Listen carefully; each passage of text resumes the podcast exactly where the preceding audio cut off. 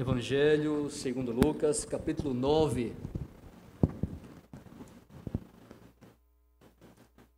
Lucas 9. Leremos do versículo 57 até o versículo 62. Vamos ficar de pé? Eu lerei os versículos ímpares e vocês os pares.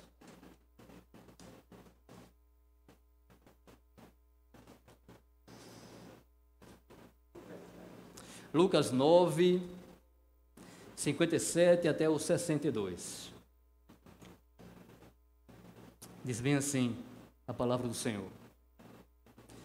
Indo eles caminham afora, alguém lhe disse: Seguir-te-ei para onde quer que fores.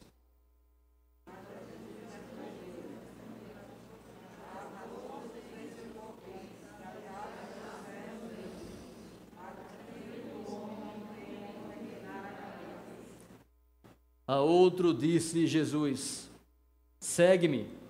Ele, porém, respondeu: Permite-me ir primeiro sepultar meu pai.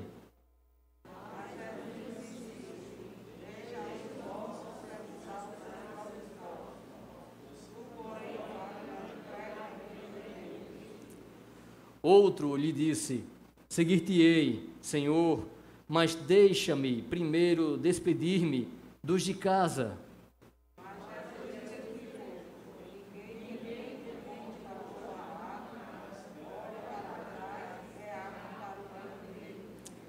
Amém, irmãos. Pode sentar, a igreja pode sentar. Vamos orar nesse momento.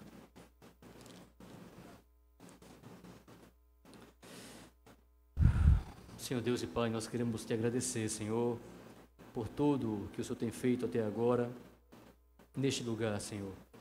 E queremos te rogar que o Senhor nos abençoe por intermédio da tua palavra, do teu Santo Espírito, agindo, Senhor, em nossos corações, em nossas consciências, Senhor fortalecendo a cada um de nós e fazendo cada um de nós compreender a tua verdade, Senhor.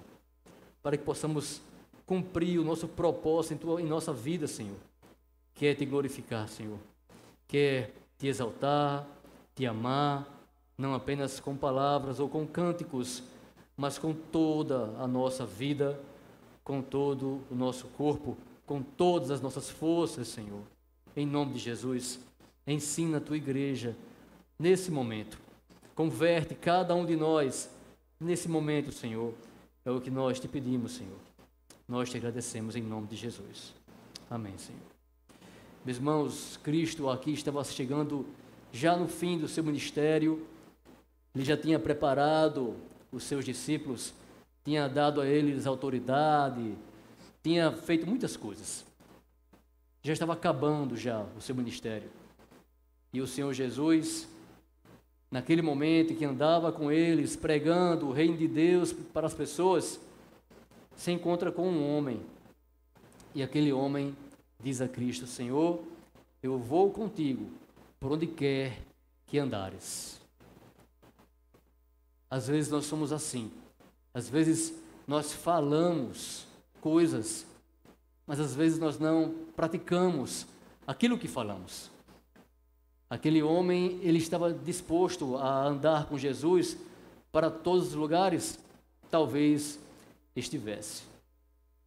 Mas o fato é que muitas vezes nós, na Bíblia, tem muito relato assim de pessoas que chegam entusiasmadas, Bruno, entusiasmadas para o Senhor e dizem: Senhor, eu vou fazer isso, isso por ti, e elas não fazem.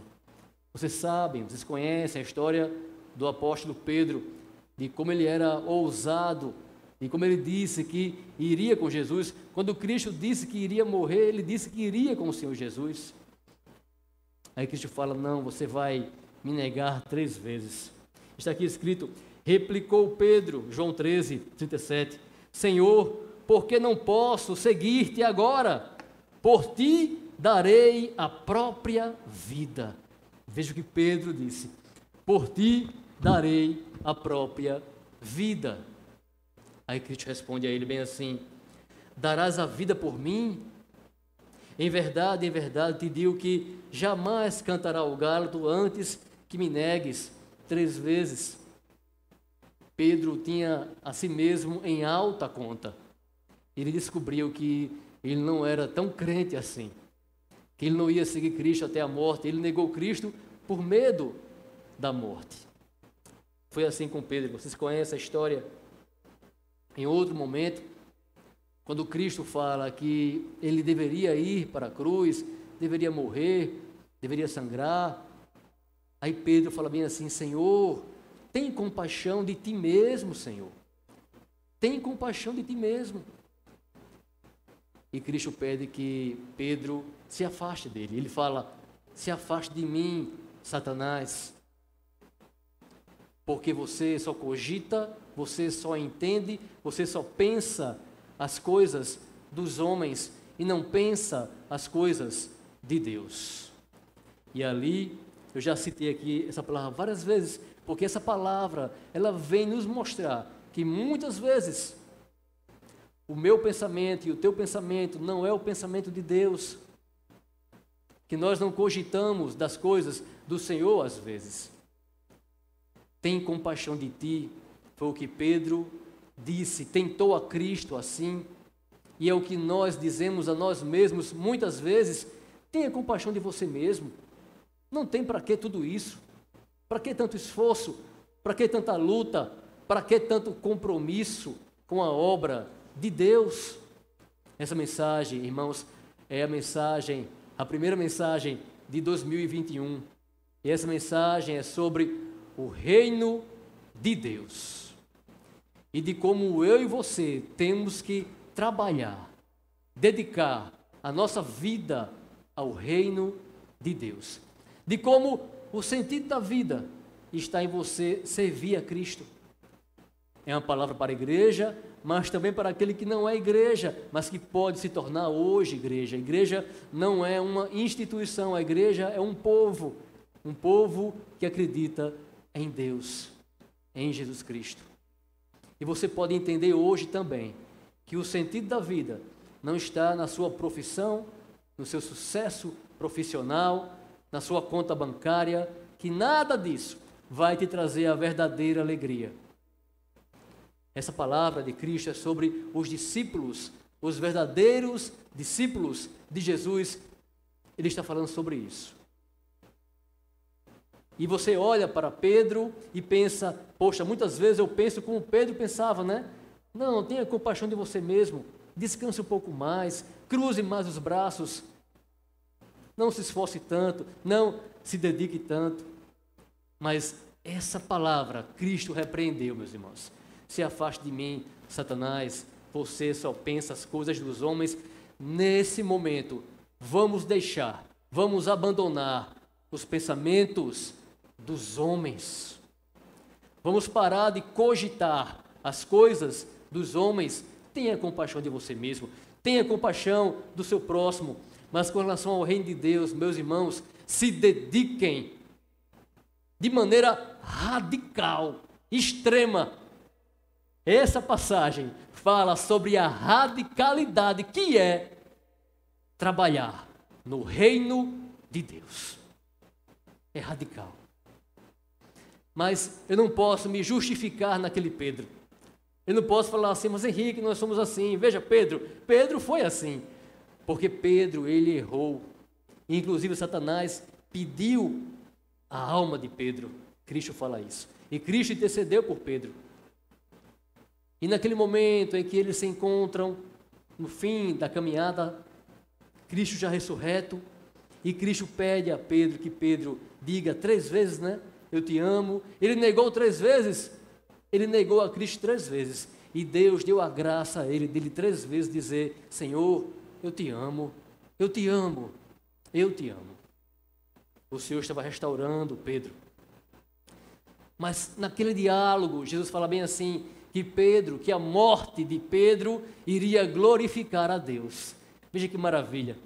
Pedro fugiu, fugiu da morte e negou a Cristo, mas um dia a morte dele iria glorificar a Deus. E quando Cristo fala aquilo, ele diz uma palavra para Pedro, que ele já tinha dito, uma expressão que ele já tinha dito a tantas pessoas, e inclusive a Pedro, ele diz a Pedro: pela segunda vez, e Jesus pode estar aqui dizendo a você, pela segunda vez, ele diz: segue-me. Você vai glorificar a Deus com a sua morte. Segue-me. E ali Pedro segue a Cristo e segue todos os dias até o dia daquela morte, da sua morte, que glorificou a Deus. Essa é a vida do discípulo de Jesus. Não é aquele Pedro, aquele que diz: tenha compaixão de você mesmo. Não é esse Pedro. É o Pedro que glorificou a Cristo, seguiu a Cristo até o dia da sua morte. Eu e você temos que viver assim, irmãos. Essa é a nossa realidade. Esse é o verdadeiro discípulo de Jesus Cristo.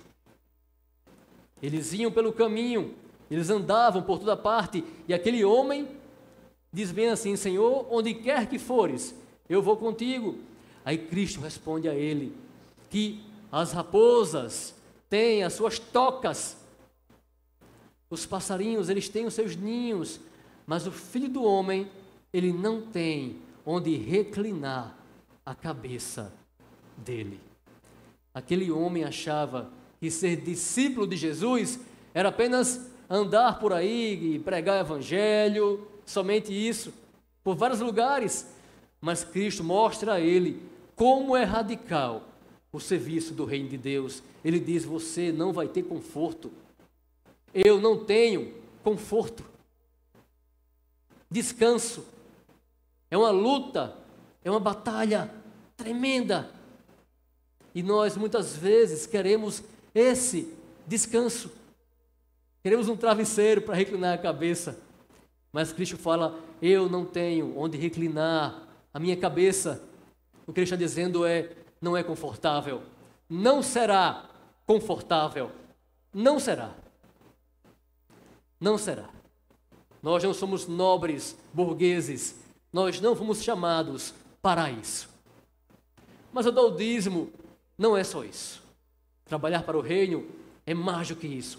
É desconfortável. E no meio evangélico, eu não gosto de jargões, mas esse é um jargão bem conhecido e talvez seja bem conhecido e muito pregado, porque é muito praticado em nosso meio.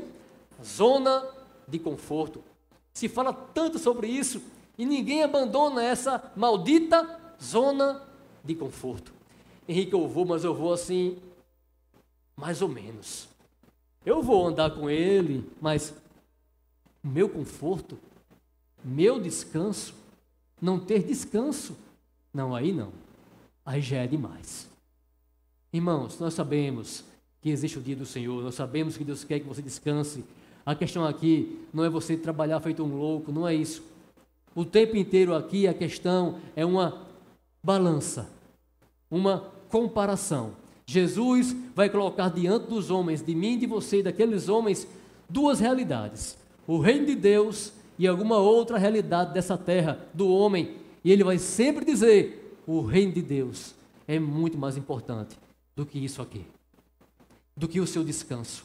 E sempre que você tiver que escolher entre descansar e servir a Deus no seu reino, escolha servir a Deus no seu reino mas eu estou cansado. Não importa. Siva. 2021 começou e nós precisamos rever o nosso serviço a Jesus Cristo. O nosso serviço ao reino de Deus.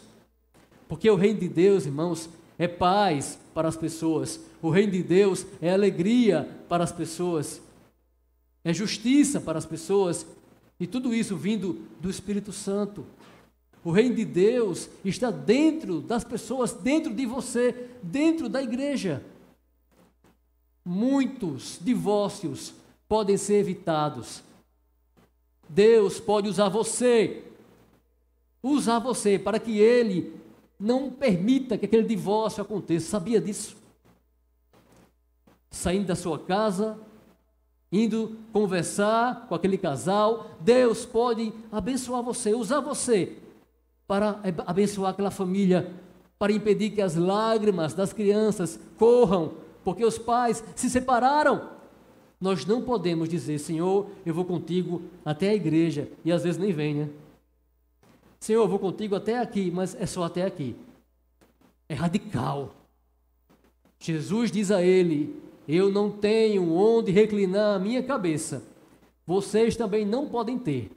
Porque em outro momento ele fala, irmãos, olhe, o discípulo, o servo, não é maior do que o seu Senhor. Ninguém aqui é maior do que Jesus.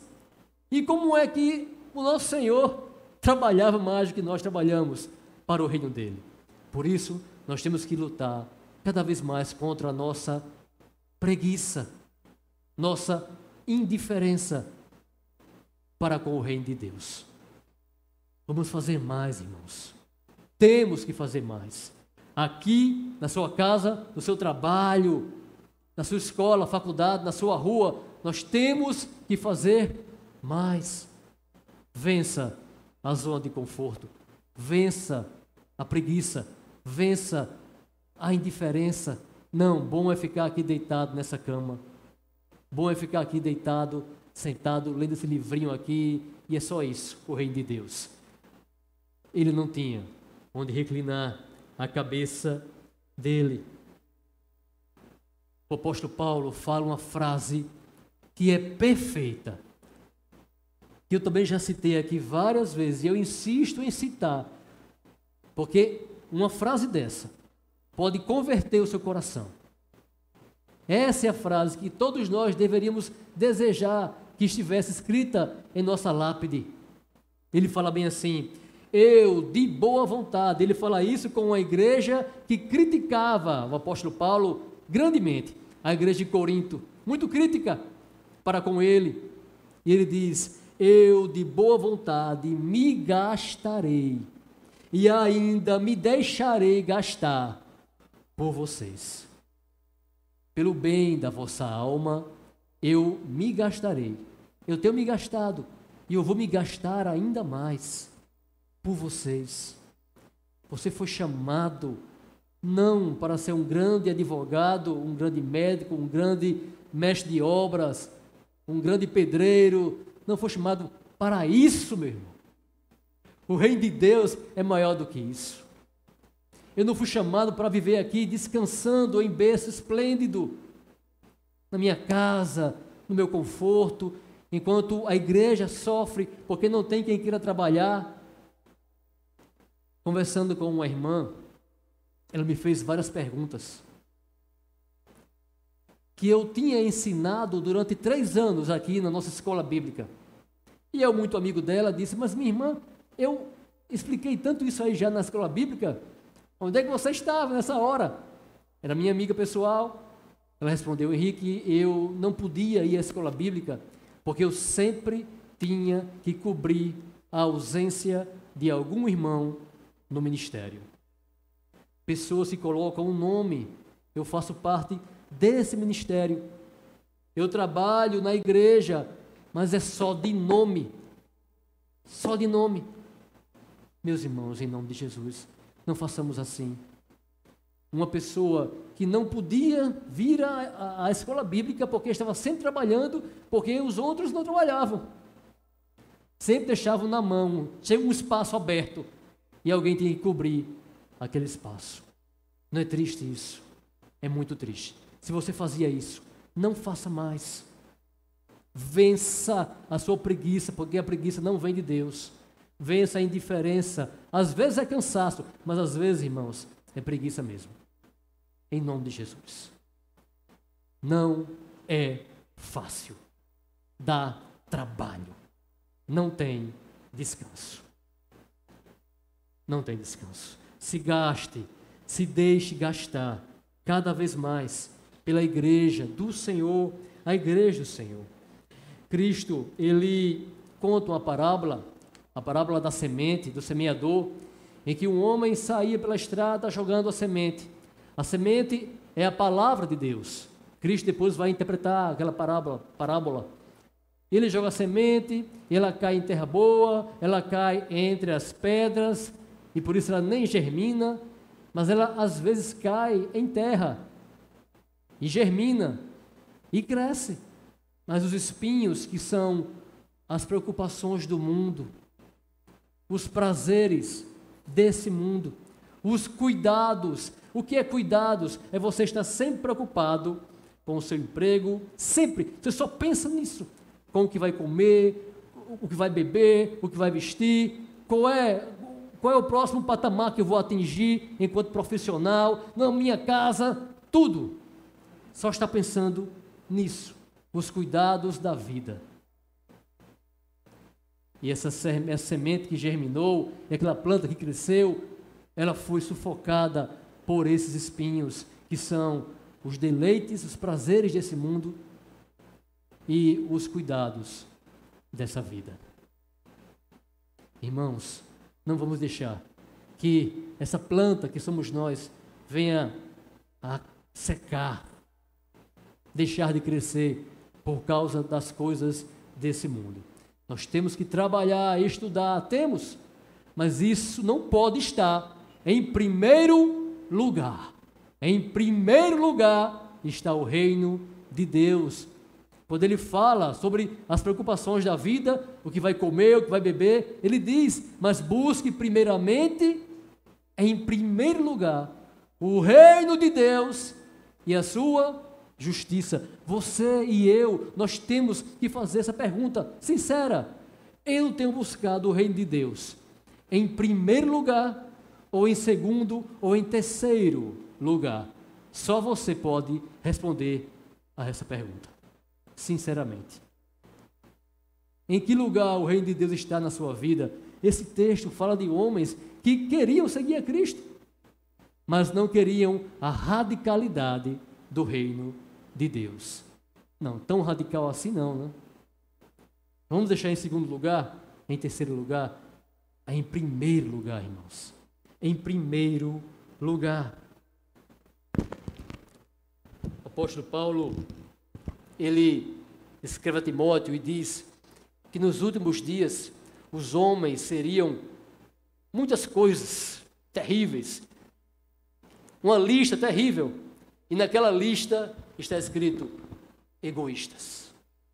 Nos últimos dias, que são estes dias que vivemos hoje, Paulo diz a Timóteo: Timóteo, os homens serão egoístas, Timóteo. Eles só pensarão na casa deles, no emprego deles, na vida deles, na família deles. Os últimos dias serão assim. Irmãos, não vamos entrar nessa lista.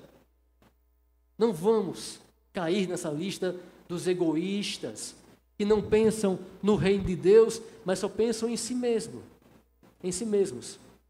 Não vamos fazer isso. Cuide, fique atento para isso. Tenha atenção para com isso.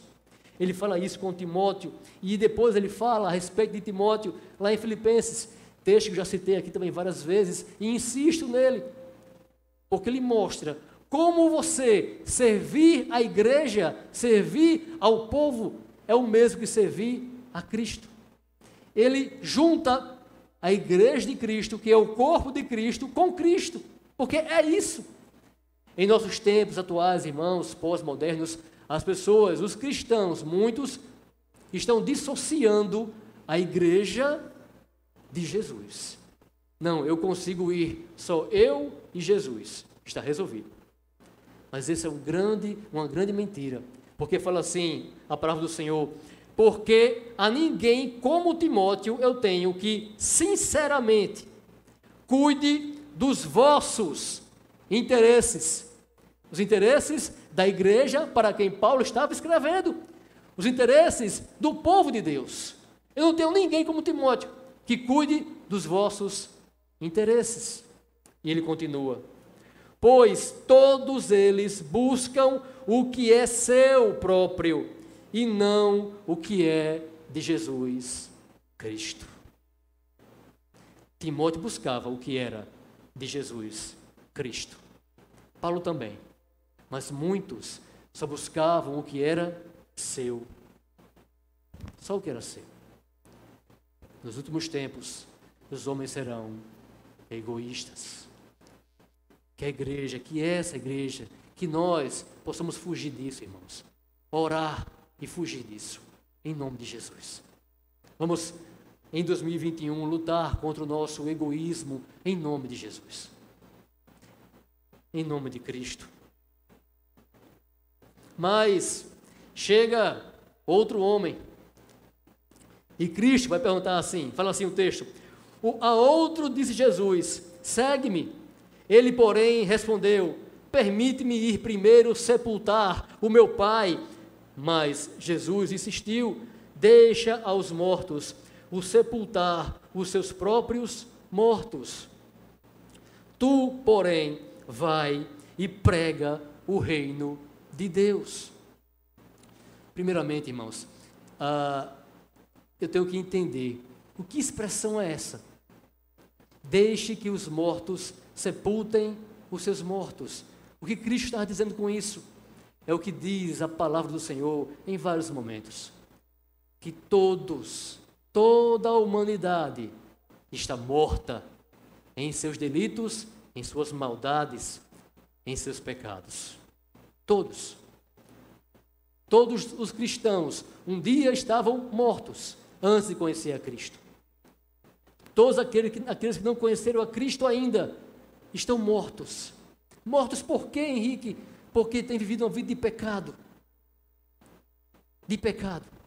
Porque os seus pecados não foram retirados. Ninguém pagou pelos seus pecados. Ninguém. Jesus, ele pagou. E ele pode pagar pelos seus pecados. Ele morreu para pagar um preço alto pelos seus pecados.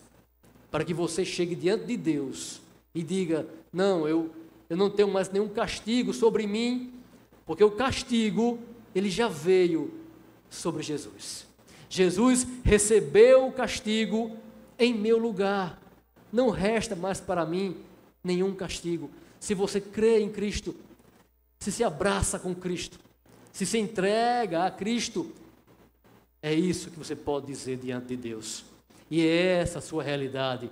Você não tem mais pecados diante do Senhor. Você foi perdoado.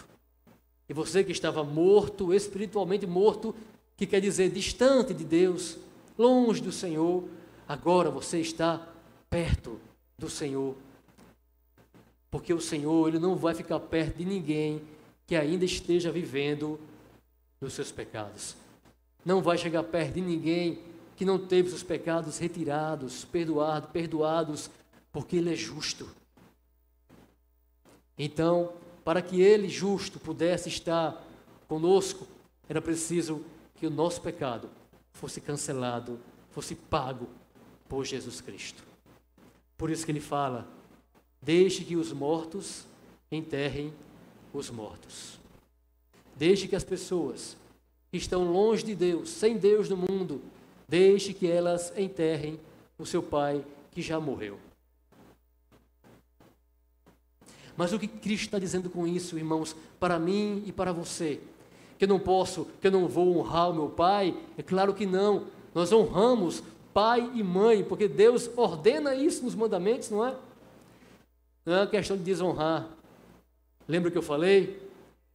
Entre o seu pai entre sepultar o seu pai e o reino de Deus, o reino de Deus é mais importante. É mais importante. O que ele está falando aqui é o seguinte, irmãos: nenhum trabalho, nenhuma obra, nenhuma, por mais nobre que seja, nesse caso, sepultar o próprio pai, nenhuma obra pode tomar a frente do reino de Deus. Foi isso que o Senhor disse. É isso que ele está falando. Os seus trabalhos, o meu trabalho, nosso emprego, não pode tomar a frente do reino de Deus. Eu devo honrar meu pai, honrá-lo, amá-lo. Vocês devem, nós devemos sepultar nossos parentes. Mas isso não é mais importante do que o reino de Cristo. Nós devemos trabalhar, estudar, mas nenhuma profissão, nenhum sonho de ascensão profissional, nada, nenhum estudo, nenhuma faculdade, nada disso pode ser prioritário, pode tomar a frente do reino de Cristo. Por isso que ele fala: não, nós não podemos esperar você sepultar o seu pai. Porque o reino é mais importante. As pessoas estão sofrendo. Seu pai já está morto. As pessoas estão sofrendo, Marinas. Estão sofrendo. Elas precisam de Deus. E Deus entregou a vocês e a mim o encargo de levar Ele para elas. Mães que perderam seus filhos, pessoas doentes, tanto sofrimento nos evangelhos. Cristo não poderia parar para sepultar um homem já morto. Eles tinham que seguir. E aquele jovem, aquele homem tinha que ir com eles, porque o serviço, o trabalho do reino de Deus é assim. Ele deve estar em primeiro lugar em nossas vidas. Primeiro lugar. Nenhum trabalho, nenhuma obra é mais importante do que essa obra. Nenhuma.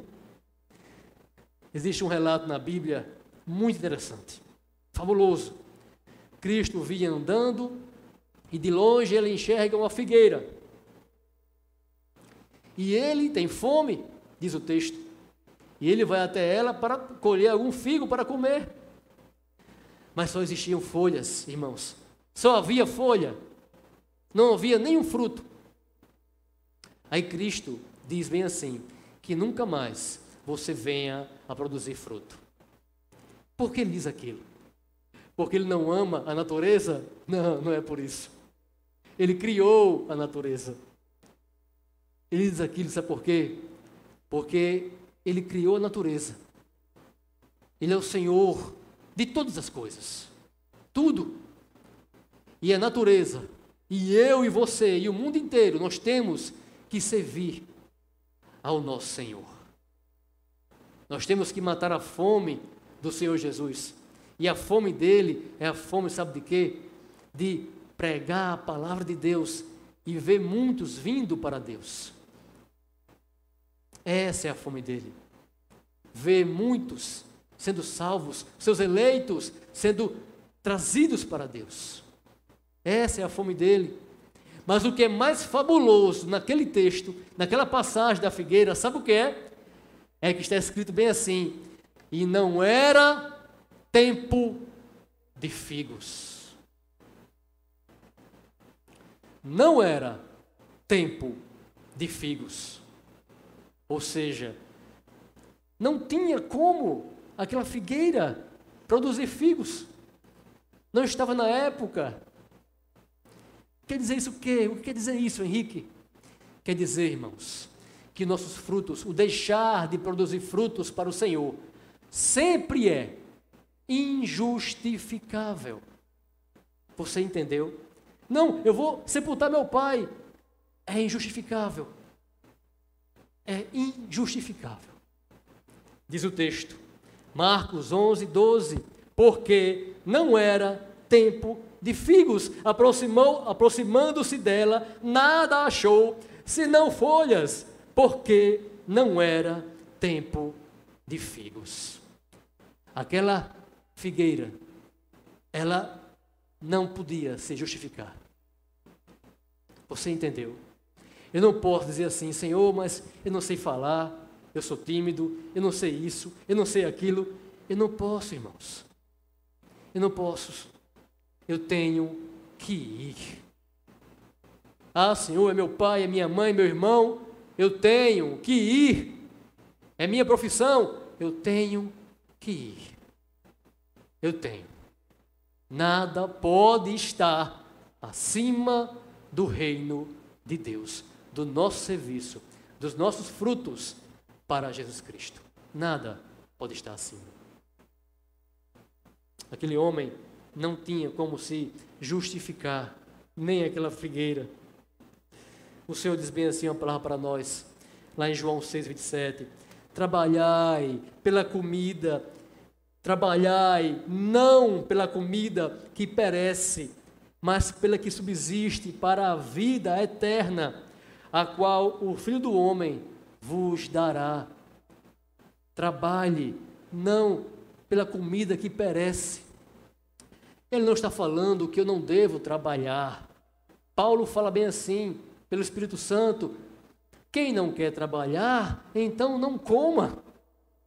Eu tenho que trabalhar, mas eu tenho que priorizar o reino de Deus e não priorizar o meu reino, a minha comida, as minhas roupas, a minha casa. Eu não posso, é isso que o Senhor quer mostrar para vocês hoje. Priorize o reino dele, priorize o servir a Cristo.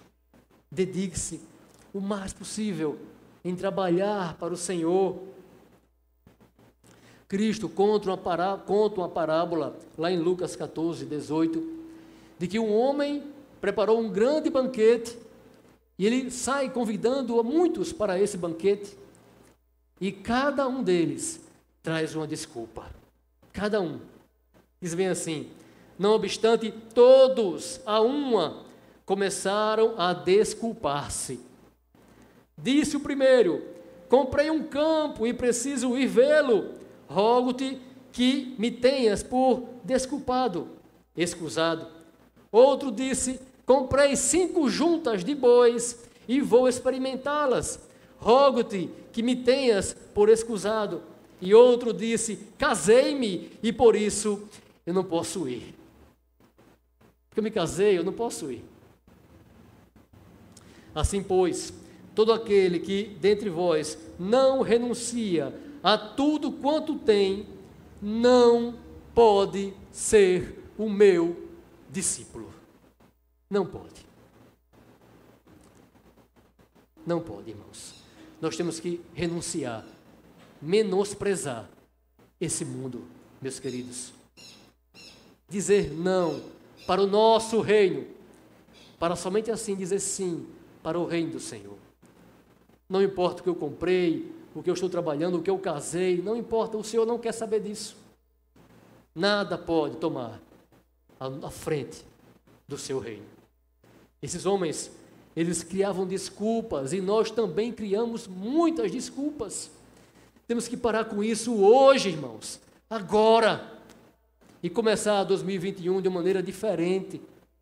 E não por medo, mas por gratidão, por amor, por alegria, para que eu possa fazer por outros o que um dia alguém fez por você, porque se você está aqui, é porque Deus usou alguém, é porque alguém colocou a mão no arado. Você entende? E o Senhor quer isso para você e para mim também. Essa radicalidade voltando para a narrativa de Lucas 9, ele diz, outra pessoa diz, seguir-te-ei, Senhor, eu vou te seguir, mas deixa-me primeiro despedir-me dos de minha casa.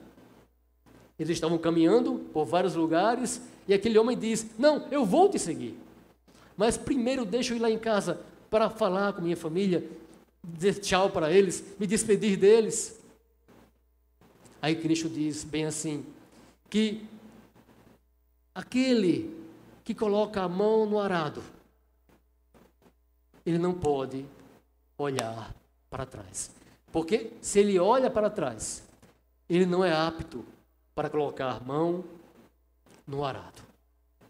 Ele não está pronto para colocar a mão no arado. Ele não está pronto para servir a Cristo. Essa palavra, irmãos, alguns comentaristas falam que ela não diz respeito à salvação, mas diz respeito ao trabalho, ao serviço a Cristo. Ele não está falando que você vai ser salvo se você servir a Cristo, porque aí seria salvação pelas obras, não é? Não é isso. A questão aqui não é ser salvo, mas é ser discípulo. Discípulo. Um discípulo verdadeiro, radical, e não um meio discípulo ou um falso discípulo, mas um honesto discípulo. Senhor, me deixe lá em casa falar com os meus. E ele diz que qualquer, qualquer um que olha para trás não está pronto. Não está pronto para colocar a mão no arado. E aí nós chegamos na terceira realidade, a qual eu não posso colocar à frente do reino de Deus, a minha família. Nem mesmo a minha família eu posso colocar à frente do reino de Deus. Nada pode tomar a frente. Eu não posso deixar de servir a Cristo, porque A, B ou C não querem. Eu não posso fazer isso, porque assim eu vou agradar a eles e não agradar a Deus. Eu não posso. O reino de Deus está acima de tudo, irmãos, inclusive das nossas famílias. Mas como assim, Henrique? Quer dizer que eu tenho que esquecer a minha casa e viver pelo mundo evangelizando e estar sempre na igreja, e esquecer meus filhos, esquecer minha mulher? Não é isso, irmãos. Não é essa a questão. A questão é que muitos, muitas vezes, deixam o reino de Cristo em segundo lugar e a sua esposa e os seus filhos em primeiro lugar. Eles servem, na verdade, a seus filhos. Estão preocupados se os seus filhos serão crentes e não se o mundo será crente. Estão preocupados em salvar apenas a seus filhos e não a todos aqueles que o Senhor escolheu. Em primeiro lugar, é o reino, irmãos. Cuide da sua casa, da sua família, porque ali também é o reino de Deus. Mas, em primeiro lugar, vem o reino do Senhor. E Cristo fala isso para aquele homem também. E vem a metáfora do arado. Que metáfora é essa? Nós cantamos tanto isso. Aquele que ah, olha para trás não está apto para pôr a mão no arado. O que quer dizer isso? Segundo John MacArthur, quer dizer o seguinte: aquela pessoa que vive preocupada com a sua vida, com o seu reino, essa pessoa, ela vai fazer um trabalho para Cristo mal feito. Porque, para quem não sabe, né, na agricultura, um arado é você abrir sulcos na terra. Eles vinham com a enxada e abriam aquele buraco longo na terra e jogavam as sementes. Se você está com a enxada abrindo o arado e olhando para trás, com certeza o seu arado vai ficar muito torto, muito mal feito. Quem está trabalhando no arado deve olhar para frente, para o arado e não para trás. Vocês entenderam? Henrique, eu estou servindo a Cristo você está servindo a Cristo olhando para o seu reino, para a sua vida, para esse mundo, seja prazeres, sucessos. Então você está servindo a Cristo de maneira mal feita. A obra, o arado está saindo todo torto. A obra que eu e você, se olhamos para trás, estamos fazendo é uma obra mal feita, irmãos. Mal feita porque eu estou preocupado primeiramente com minha, ah, meu prazer, com meu descanso, primeiramente com meu conforto, primeiramente com meu trabalho, meus estudos, primeiramente com a minha família, fazendo com que ela fique acima do próprio Cristo. Então eu estou trabalhando, mas é um trabalho mal feito. Você entendeu? É tão bonito, né? cantar aquela música. Quem tem posto a mão no arado não pode, não pode olhar para trás. É muito bonito, né? Mas cantar é bonito, irmãos. Viver é diferente. Viver é não ter onde reclinar a sua cabeça. Isso é bonito para Deus, mas para os homens é triste e é feio. Não faça isso com você mesmo. Tenha compaixão de você mesmo. Vamos pôr a mão no arado em 2021, sem olhar para a nossa vida, mas olhando para o reino de Deus, meus irmãos. Para o reino de Deus. O Senhor tem uma palavra muito importante que eu quero ler para vocês. Que está lá em Ageu. Uma palavra que o Senhor entrega ao povo de Israel. O templo dele estava em ruínas, destruído, e cada um preocupado apenas com a sua vida. Ageu 1, do 2 ao 11. E o Senhor fala bem assim para eles: Assim fala o Senhor dos exércitos. Este povo diz: Não veio ainda o tempo, o tempo em que a casa do Senhor deve ser edificada, construída. Veio, pois, a palavra do Senhor por intermédio do profeta Ageu, dizendo: Acaso é tempo de habitardes vós em casas apaineladas, enquanto esta casa permanece em ruínas? Ora, pois, assim diz o Senhor dos Exércitos: considerai o vosso passado. Tendes semeado muito e recolhido pouco. Comeis, mas não chega para fartar-vos. Bebeis, mas não dá para saciar-vos. Vestivos, mas ninguém se aquece. E o que recebe salário, recebe-o para pô-lo num saco furado. Assim diz o Senhor dos Exércitos: Considerai o vosso passado. Subi ao monte, trazei madeira e edificai a casa, dela me agradarei e serei glorificado. Deus, Ele quer ser glorificado através de vocês. Diz o Senhor: Esperastes o muito, e eis que veio a ser pouco, e esse pouco, quando o trouxestes para casa, eu com um assopro o dissipei. Por quê? Diz o Senhor dos Exércitos: Por causa da minha casa, que permanece em ruínas, ao passo que cada um de vós corre por causa da sua própria casa. A minha casa permanece em ruínas porque cada um de vós corre por causa da sua própria casa. E ele diz que eles não tinham satisfação, eles comiam, mas continuavam com fome, bebiam, se vestiam, mas ainda tinham frio.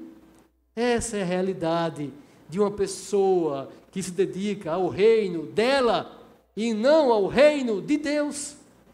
Corre, corre, conquista, conquista mas a insatisfação sempre está lá. O frio, a fome, sempre está lá. Porque a obra de Deus, irmãos, é o sentido da sua vida. É o sentido da sua vida que não está, não faz parte da igreja, mas pode fazer hoje, agora. Basta crer. Basta confessar a Cristo e crer no Senhor aí você vai ter um sentido. O único sentido para essa vida que é glorificar o santo nome do Senhor nosso Deus. Vamos orar?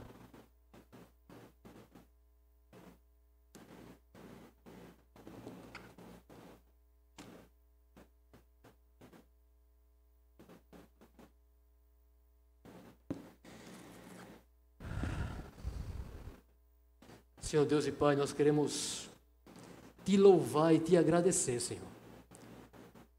Porque o Senhor nos deu o privilégio, Senhor, de ter o melhor de todos os trabalhos, o maior de todos.